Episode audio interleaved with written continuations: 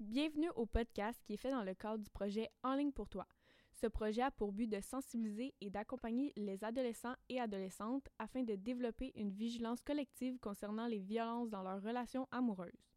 Lors du podcast, nous aborderons différents sujets liés à la violence conjugale. Les propos utilisés tout au long pourraient être dérangeants pour certaines personnes.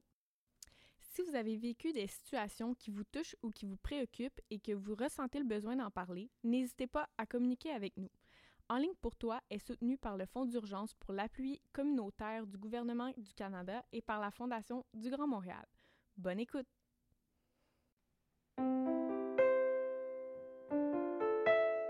Allô tout le monde, j'espère que vous allez bien. Je me présente pour ceux et celles qui ne me connaissent pas. Je m'appelle Audrey et je suis intervenante à la Maison des Jeunes de Varennes. C'est moi aujourd'hui qui va animer le podcast pour le projet En ligne pour toi. Là, on entre dans la partie euh, du processus de dénonciation. Je sais pas si tu écoutes les beaux malaises.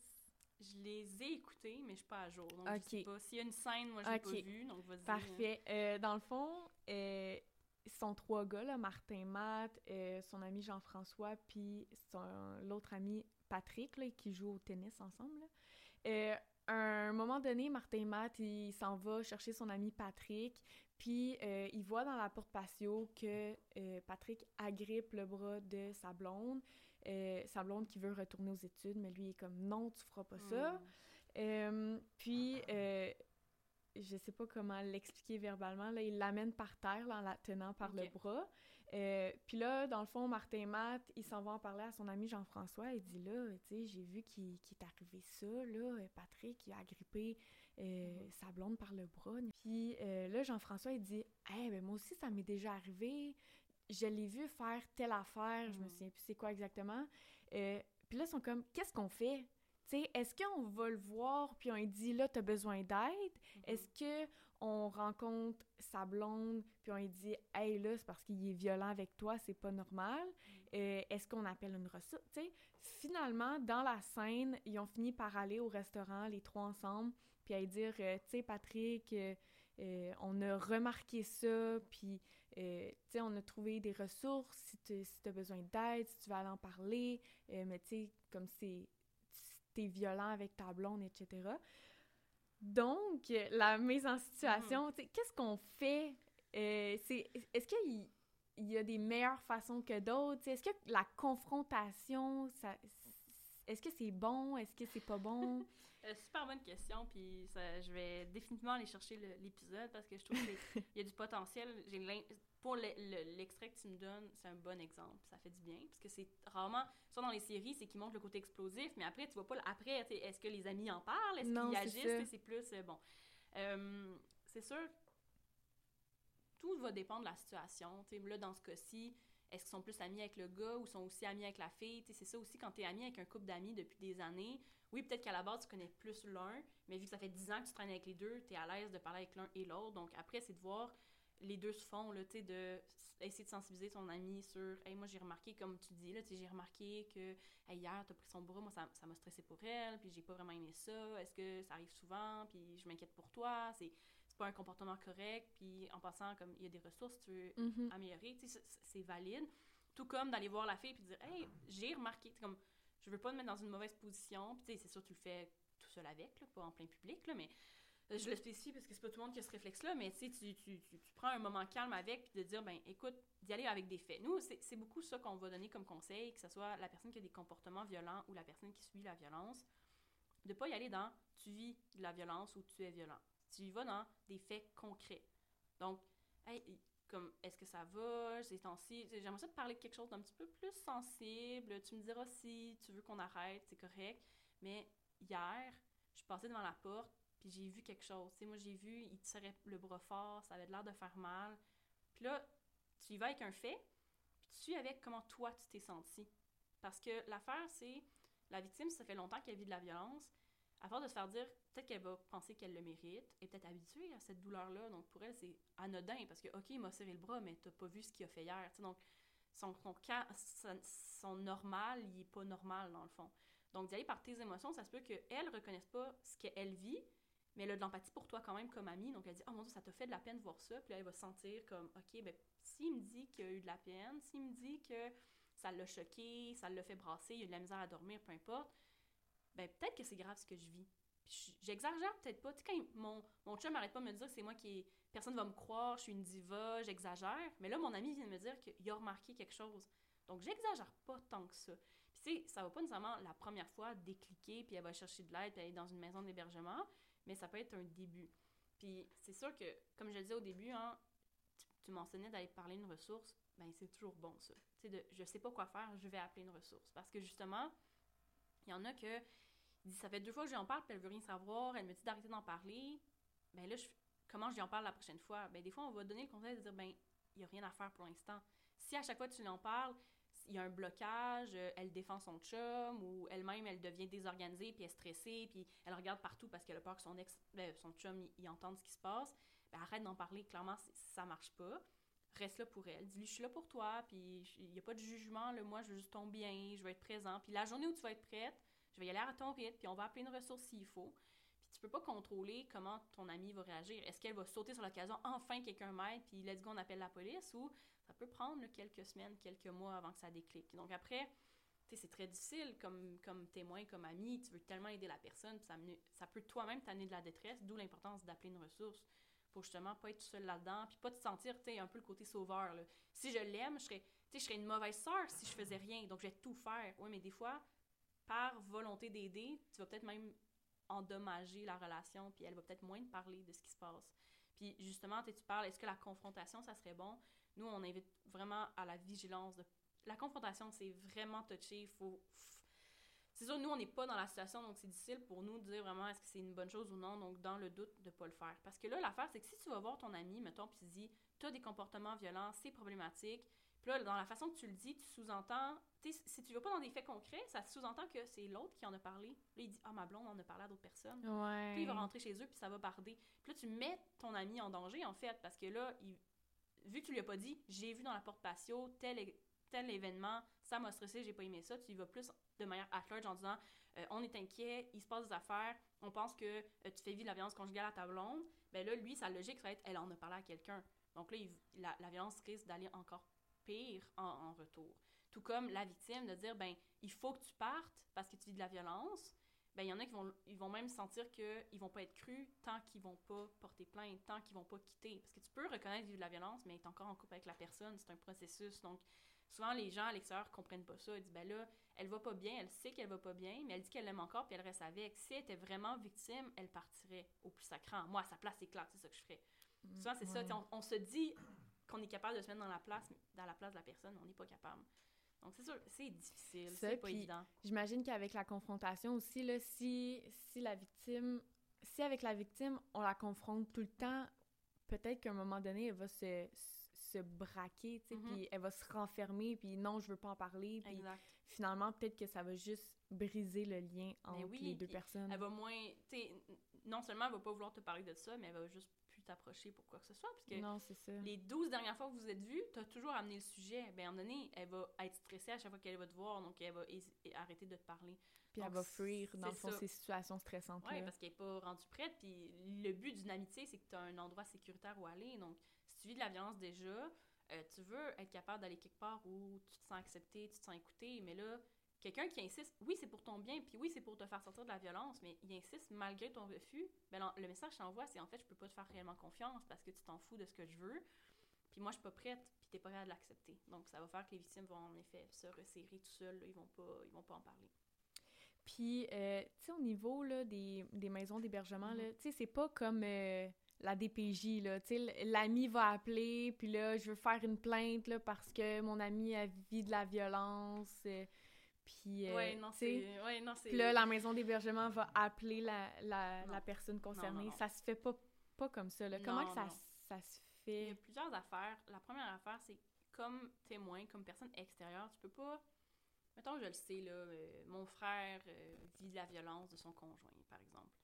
Je peux pas, out of nowhere, appeler la police en disant « Hey, débarquez chez mon frère parce qu'il vit de la violence. » Non, Il faut que ça pour un... Il y a un événement, là, justement euh, là, X raison, souvent, ça va être les voisins qui vont appeler. J'entends crier, euh, j'entends les portes claquer. Oui, ou euh, ça fait deux jours qu'il a pas revu son conjoint, puis il reçoit des menaces par téléphone. Ça lui faisait vraiment peur. Il était censé m'appeler comme à 6h15, il est 6h20, il m'a pas appelé. La police va, va comprendre, il y a un contexte, il va faire OK, on va aller visiter, on Mhm. va aller vérifier. Donc, ça, il y a ce côté-là qui est important de comprendre, c'est de porter plainte pour quelqu'un. Il faut que ça soit parce qu'il y a un événement. Tu sais, appeler le 911, c'est pas parce que peut-être qu'il va arriver quelque chose, c'est une urgence, il y a quelque chose qui se passe là maintenant. Euh, quand c'est plus, il y a un enjeu, mais il y a pas là, là, comme justement, là, je connais quelqu'un qui vit de la violence, ben là, tu appelles une ressource à ce moment-là qui peuvent t'aider à, la prochaine fois qu'il y a un événement de crise, comment agir, quoi faire. Euh, puis en effet, nous, les maisons d'hébergement, on va pas... Ça, ça m'est arrivé, là, de parler à quelqu'un, vu qu'on a une ligne 24 heures, parce que c'est ça, une maison d'hébergement, c'est pas... C'est une maison de vie, là, tu passes devant, ça se voit pas, c'est une grande maison, mais à part ça, ça se démarque pas, là, il n'est pas écrit la, la- la maison d'hébergement violence conjugale sur, euh, sur la bâtisse, parce que le but, c'est quand les femmes viennent en maison d'hébergement, elles ont pas peur d'être retrouvées par le conjoint, qui souvent essaie de les retrouver. Ouais. C'est ça aussi, là. C'est pas pour rien que ça existe comme système. Et euh, par le fait que, tu sais, moi j'ai longtemps travaillé de nuit là, dans, à la maison, Carrefour pour elle, puis oui, il y, a- il y a des appels la nuit très rares, mais il y en a, puis moi je suis réveillée quand ça appelle, tu sais, il y a toujours quelqu'un. Et, euh, tu sais, il y en a qui appellent en disant Peux-tu appeler ma soeur Peux-tu lui parler direct? J'arrête pas de parler de la ressource, mais elle Ouais. n'appelle pas. Peux-tu le faire pour moi? Je, te- je, te- je vais te donner son numéro. Puis non, parce que ça trahit la confiance, ça trahit. Il faut que ça soit volontaire. Nous, C'est Ouais. vraiment ça. Il faut que la personne soit prête. C'est sûr que c'est pas évident. Puis à ce moment-là, on va dire Mais regarde, c'est trop gêné d'appeler.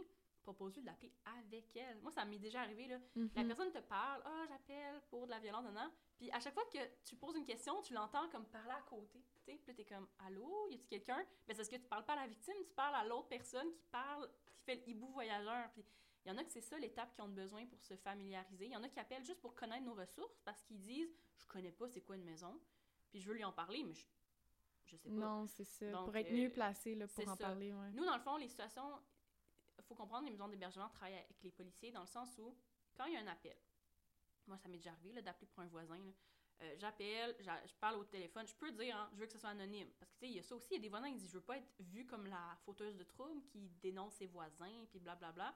On disait à la police, OK, euh, je veux pas qu'on vienne me voir chez nous pour parler de pourquoi j'ai porté, pourquoi j'ai appelé, mais moi j'entends des bruits euh, vraiment bizarres, j'entends des mes murs ils vibrent parce que moi c'est ça qui était arrivé, il y avait des meubles qui comme se faisaient comme brasser puis c'est- à Montréal c'est des vieux appartements donc j'avais l'impression que ça se passait chez nous, tu sais, puis j'entendais des cris, ça pleurait. Hey, oublie ça, moi, j'étais tellement stressée. Donc là, je me disais, si moi, je suis stressée chez moi, la personne à côté, comment elle se sent. Donc, euh, j'avais appelé. À ce moment-là, c'est que la police, ils débarquent à deux. Ils sont deux policiers, ils, ils vont cogner. Puis il faut comprendre qu'en violence conjugale, quand le, le policier cogne, si la personne qui répond dit non, non, non, il n'y a pas de problème, puis il referme la porte, le policier va, va, pas faire OK, fine, c'est correct, puis on s'en va. Ils vont vraiment, ils vont recogner. Ils vont puis insister, Ils vont insister, puis ouais. ils vont rentrer. Puis dans le fond, c'est qu'ils vont séparer les deux. Ils vont, ils vont regarder la situation, est-ce qu'il y a des meubles à terre, y a un enfant qui pleure, peu importe. Ils vont les séparer, ils vont prendre les dans des pièces sé- séparées pour pas que le conjoint ou la conjointe envoie des menaces de regard ou des choses comme ça. Ils vont prendre les témoignages des deux. Puis ce qu'il faut comprendre, c'est que les policiers sont en devoir, bon, là après, c'est sûr, d'un policier à l'autre, ça varie un peu, mais techniquement, par leur travail, sont obligés, dès qu'ils ont le doute De raisonnable. qu'il y a de la violence conjugale, sont obligés de porter plainte pour la Ah. victime. Même si la victime ne veut pas. Même si la Ah, victime dit non, non, non, je veux pas. Parce que, dans le fond, le but, c'est que jusqu'à il n'y a pas si longtemps, quand même, hein, au Québec, ça arrivait quand même, tu sais, quand on parle euh, avant les années 2000, les policiers venaient deux, trois, quatre, six fois dans le même domicile, puis la victime veut pas porter plainte. Parce que souvent, elle se fait dire, si tu portes plainte, il y aura des conséquences, ou whatever, ou, elle pense qu'elle vit pas de violence, ou elle pense qu'elle mérite ce qu'elle subit. Et là, la huitième fois qu'ils viennent, ben, elle est morte. Donc là, Mm. ça a été une mesure qui a été mise en place pour dire, ben, si les policiers ont lieu de croire qu'il y a un, un œil au beurre noir, on tombe beaucoup dans des, impacts physiques, par contre, c'est pas parfait, mais ils voient qu'il y a des meubles renversés, l'enfant, il capote, puis il a peur du parent, ben, eux, ils disent, j'ai un motif de croire qu'il y a de la violence conjugale, donc, tu sais, eux sont pas un juge. Par contre, ils vont porter plainte, puis ça va, ça va obliger la situation à être mise devant un juge pour venir dire est-ce qu'il y a vraiment eu de la violence ou non, puis il y aura le témoignage au minimum des policiers. Rendu là, est-ce que la femme veut porter plainte ou non, ça dépend. Mais ça fait que ça vient sécuriser la victime parce que elle sait que qu'elle témoigne ou non, la plainte va être prise. Bon, Ouais. on s'entend que c'est pas toutes les victimes qui sont heureuses de ça, Non, mais ça. fait que le- le- l'agresseur, il peut pas dire c'est de ta faute. C'est- c'est toi qui m'as mis dans le trouble. C'est non, c'est un voisin, c'est quelqu'un d'autre. Donc ça vient protéger.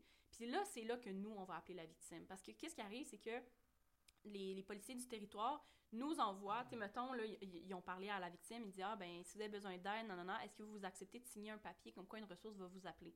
Puis la forte majorité du temps, les victimes, sur- surtout dans l'émotion, ils vont Ils signer n'importe quoi, ouais. puis OK, c'est correct. Puis ils gardent le papier, donc ils peuvent nous appeler aussi. Vous savez que nous, dans les, les minutes ou les heures qui suivent, on reçoit un fax avec l'information de euh, la- l'adresse, le nom de la personne, des fois des détails un peu de ce qui s'est passé.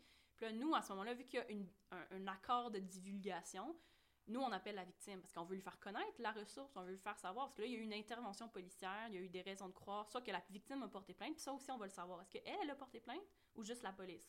Puis là, ça peut nous donner des idées de si elle est prête à, avoir de l'aide et tout. Puis c'est là qu'on va lui offrir de l'aide justement pour l'hébergement, mais qu'on lui explique qu'elle peut rencontrer une internaute juste une fois, que lui rappeler qu'on est là 24 heures sur 24, que dans la maison, il y a des ressources pour les enfants aussi, qu'elle peut venir avec les enfants, euh, on peut répondre à ces questions ju- euh, juridiques, etc. Donc, euh, tu sais, on a plusieurs ressources qui existent, puis c'est comme un premier plan. Mais autre que ça, on va pas appeler une victime juste parce qu'il y a une Non, fa- un membre. ça. ça. Marcherait pas, là, ça serait super envahissant. Puis t'appelles, puis c'est le conjoint violent qui, Non, qui répond, ça, ça, marche plus, ouais. là, tu sais, c'est- c'est bien touché. OK. Euh, pour conclure, là, euh, tu sais, il y a beaucoup d'organismes... Ben, j'ai l'impression, là, tu sais, qu'on parle beaucoup des organismes pour les femmes victimes de violence, mais est-ce qu'il y en a pour les hommes victimes de violence? Oui, ben en fait, justement, je l'ai je l'ai mentionné très vite euh, au début, mais nous, on travaille, tu sais, dans le fond, Sancrinienne, c'est un projet euh, porté par la maison d'hébergement Carrefour pour elle de Longueuil, parce qu'il y a des maisons d'hébergement partout, là, mais nous, c'est celle de Longueuil, et on va faire des ateliers en, en collaboration avec Entraide pour hommes, euh, qui est dans le fond une ressource qui font de l'aide autant pour les hommes avec des comportements violents que des hommes qui subissent de la violence. Puis eux, ils ont quand même un gros territoire, là, entre autres, je sais qu'ils ils ont, ils ont un bureau à Longueuil, mais ils ont aussi un bureau à Belleuil, il y en a un je me rappelle plus trop le troisième ni où, là, mais ils ont comme des bureaux un peu partout, puis ils vont faire... Oui, il y a des, des groupes de soutien, hein, que c'est en présentiel, mais ils ont aussi de l'écoute téléphonique et tout. C'est sûr que c'est pas une maison d'hébergement, donc c'est pas du 24 heures, mais ils sont très efficaces à retourner les appels. Donc, il y a des ressources. Moi, je l'entends beaucoup comme façon de- d'excuser le fait que, ouais, mais là, euh, mettons des comportements violents, euh, ouais, mais là, il n'y a pas d'aide pour, pour les hommes, donc je m'améliore pas, mais il y en a pas d'aide. Mais c'est pas vrai. Il y a quand même Entraide pour hommes qui travaillent très fort. Puis justement, pour les hommes victimes aussi, là, sont là pour eux, puis ont des groupes d'intervention. là. Tu sais, c'est les soirs de semaine là, pour euh, être avec d'autres hommes qui vivent de la violence aussi. Donc, il y a, elle, elle existe, cette ressource-là, puis elle est très présente. Il faut juste la, la googler. Tu sais, c'est ça aussi. Ouais. Tu cherches ressources pour hommes Longueuil ou ressources violence conjugale homme, ça sort assez vite. là. C'est juste que c'est ça. Des fois, on sait pas que ça existe ou on n'en entend pas parler dans nos ressources. Donc, euh, d'où l'importance de les connaître comme amis, te dire, justement, mettons dans l'exemple de, des beaux malaises, ben justement, de dire, ben, hey, en passant, j'ai fait des recherches. Avant d'aller parler à la personne, va la faire, ta petite recherche Internet. Pour, au lieu de juste lui dire, il existe des ressources, puis là, la personne fait comme, hey, cool, ok, moi je pensais qu'il y avait rien. Puis là, t'es comme, oh zut, j'ai pas, je sais pas quoi, qu'est-ce que je lui donne comme numéro. Ben, des fois, ça peut être ça, comme témoin, comme ami, avant de- d'appeler une ressource ou de faire, OK, ah, il est en train de pour homme, je vais noter le numéro de téléphone d'un coup qui serait disponible à, à aller les appeler. Ça peut faciliter les choses. Puis euh, au niveau, euh, mettons, des agresseurs qui Mhm. sont des femmes, est-ce qu'il y a Ben- des ressources ou, ou ils peuvent aller, exemple, à entraide, ben là, entraide pour non, hommes, mais c'est pour ça. les hommes, Dans le là, c'est vraiment genré dans le sens entrée pour hommes, aide les hommes, puis les maisons d'hébergement aident les femmes. C'est sûr que nous, une femme qui appelle, euh, on va l'écouter, on va être Ouais. pour elle. Euh, Il y a des groupes qui existent plus, euh, je pense qu'il y en a un à- thérapies, là, Oui, c'est groupes d'entraide, Il y en là, a, là, je sais qu'il y en a un, il y en a au moins un à Laval, puis on en a un, nous, au centre des femmes de Longueuil, qui, qui existe. Mais c'est ça, c'est moins présent, mais c'est quand même, euh, ils peuvent quand même appeler sans problème. Ce qui est particulier, ce qui est, c'est ça, justement, la violence n'est pas genrée, puis on, est d'accord que n'importe qui peut être agresseur, mais ce qui est quand même intéressant de voir, c'est quand on regarde les femmes qui vont chercher de l'aide pour des services parce qu'elles ont des comportements violents, nous, notre expérience, après, euh, peut-être que c'est pas tout, mais quand on regarde vraiment ce qui se passe dans nos ressources, ces femmes-là, c'est parce qu'elles se sont fait convaincre que c'est elles le problème. Donc, en fait, elles sont victimes de violence conjugale, mais parce qu'une fois, elle a, répliqué ou une fois, elle a claqué la porte, le conjoint a dit, ah ben, gars, tu vois, j'avais raison de, parce que tu as fait ça. Donc là, elle se convainc, puis c'est à elle, parce que souvent, c'est les victimes qui se font donner le fardeau de s'améliorer. Donc, souvent, nous, on va voir des victimes de violence conjugale qui ont une ils font de la thérapie, ils voient un psychiatre, un psychologue, ils font des, des cours de, communication non violente, au final, que, oh, c'est elles qui vivent la violence. Puis, justement, le groupe du Centre des femmes de Longueuil, c'est toutes des femmes qui ont vécu de la violence qui sont là. Ils ont quand même des comportements problématiques, mais ils ont toutes vécu longtemps de la violence conjugale. Donc, c'est pas facile comme, si, comme situation, mais ça reste, c'est des ressources qui sont là pour elles puis qui aident, mais euh, il y a à gagner dans tous les sens. Dans toutes les ressources, il y aurait de l'amélioration à faire, ça, c'est sûr. Euh, dernière question pour euh, finir ce podcast. Est-ce que tu penses qu'il y a des choses qu'on pourrait mettre en place pour prévenir à la violence conjugale, aux violences amoureuses? sais, comme là, en ce moment, il y a le projet Sans ni haine qui fait beaucoup de mm-hmm. sensibilisation, de la prévention, en ligne pour toi. sais, je sais, exemple, les ressources comme Tel Jeune, Jeunesse J'écoute, mm-hmm. etc. Ils en parlent, mais est-ce qu'il y aurait autre chose qu'on pourrait mettre en place pour prévenir? au niveau de la société, là. la société, oh my! Ben, moi, moi je suis vraiment euh, pro-éducation euh, primaire, là, tu sais, vraiment d'avoir des programmes. Puis je sais qu'il y en a qui travaillent fort à ce que ça soit plus accessible puis que ça, ça soit plus implémenté. Donc moi, je pense qu'il y a un gros... Il y a quelque chose à aller faire là. Mais sinon, moi, c'est sûr, si tu parles de manière sociale, moi, c'est l'accessibilité des ressources. Les listes d'attente sont de pire en pire. La pandémie n'a pas aidé. Il y a ça aussi. Moi, je, je parle pour ma paroisse, là, mais Mon Dieu, c'est une vieille expression. Mais, euh, je travaille dans le communautaire. L'enjeu du communautaire, c'est le financement. Donc, c'est sûr, il y a des listes d'attente, il y a des délais. On a dû couper dans des services parce que le financement, il manque. Donc, c'est le fun, les projets. Puis, le monde sont créatifs, sont inventifs. Puis, tu sais, je l'ai mentionné au début, notre projet, avant, on vivait à la saison. C'est la première fois qu'on a un financement plus durable de trois ans. C'est la réalité des projets de sensibilisation. Souvent, ils roulent euh, un peu sur la boue dans le tout pété. On ne sait pas trop vers où on s'en va, combien de temps on va pouvoir. Donc ça, c'est un enjeu. Il faut qu'il y mhm. ait plus de financement durable qui soit mis. Puis c'est sûr que pour les victimes, là, on parle de violence amoureuse, de violence conjugale, mais euh, moi, je vis sur la rive sud. Quand tu regardes les CALAX, hein, les centres d'aide locales en agression sexuelle, je sais que c'est, je sais pas si c'est exactement ça, mais grosso modo, c'est ça. Les, les centres d'aide locales en agression sexuelle, il n'y en a pas sur la Montérégie proche faut que tu ailles à Montréal. Quelqu'un ici, tu là, on est à Varennes. J'ai checké avant de venir, je voulais voir, parce que moi, je habituée à Longueuil de dire il n'y a pas de Calax une victime d'agression sexuelle qui a besoin d'aide doit aller à Montréal ou doit aller quand même assez loin. Là. J'allais vérifier, non, là, tu sais, donc t'es à Varennes, t'as besoin d'aide, puis ils ont des services super, là, sont, ils vont faire de l'accompagnement, ils vont t'informer, ils vont t'aider à remplir des papiers pour euh, l'IVAC, qui est l'indemnisation, tu sais, quand tu vis des, des, violences criminelles, tu peux te faire euh, rembourser pour aller voir le psychologue, ou tu sais, à un moment donné, tu vis des conséquences d'avoir subi une agression, puis là, on parle pas juste en violence conjugale, ça peut être, mettons, n'importe quoi que tu as vécu dans ta vie, ben, ils vont t'aider à remplir ces papiers-là parce que c'est la première fois de ta vie que tu as rempli euh, toute cette paperasse-là. Donc, c'est une des ressources essentielles que nous, ça fait longtemps à Longueuil qu'on est comme, et où cette ressource-là? C'est un énorme territoire, il n'y en a pas. Donc là, ça veut dire que tu dépends de tes parents pour aller à Montréal. Tu dépends de tes parents qui. Il faut que tu leur dises, ça veut dire que tu as vécu une agression sexuelle, il faut que tu leur expliques ce qui s'est passé. Ça se peut que ce soit dans la famille que c'est arrivé. Donc, pour les victimes, ce serait une ressource vraiment géniale de plus, mais ça, on parle aussi d'un gros projet. Mais sinon, tu, comme tu l'as super bien nommé, il y a énormément de super beaux projets qui sont faits sur les réseaux sociaux, dans les écoles. Tu sais, moi, on va dans les, en présentiel dans les écoles malgré la pandémie, puis on le voit, il y a des affiches, il y a, plein de... Tu sais, c'est ça, tout le monde essaye Des annonces publicitaires, Exact, c'est ça. Les humoristes, justement, qui vont prêter la main, euh, tu sais, je le vois avec SOS Violence Conjugale, qu'il y a de plus en plus de gens connus qui pop-up dans leur Instagram parce que, justement, on sait très bien que quand c'est quelqu'un qui est aimé du public, le message passe mieux que si c'est juste monsieur, madame, tout le monde, que oui, j'ai un bac en travail social, mais tu, tu me connais pas la face, donc tu vas peut-être juste swipe up. Tandis que si c'est quelqu'un, ah, je l'ai vu dans Occupation Double, ben oui, c'est la réalité, il va peut-être plus t'écouter. Puis moi, je le vois comme positif, c'est-à-dire qu'ils prennent, ils ont, ils ont une capacité de passer de l'information, puis ils l'utilisent au lieu de faire des pubs de thé amaigrissant, ben ils parlent de violence amoureuse. tant mieux, là, on aime cette personne-là, donc il y, a, il, y a des, il y a des avancées qui sont faites, puis mais il y a toujours des choses à améliorer, c'est sûr. Oui, comme on a mentionné tantôt, on avance, on recule un petit peu, mais au moins on avance. Euh, donc, c'est ce qui conclut le podcast euh, de En ligne pour toi. Merci beaucoup, là, Ariel, euh, d'être venue puis d'avoir répondu aux questions. Mm-hmm. ben, J'espère que ça va avoir éclairci, démystifié aussi là, certains aspects là, pour les jeunes. Mm-hmm. Ben, merci beaucoup.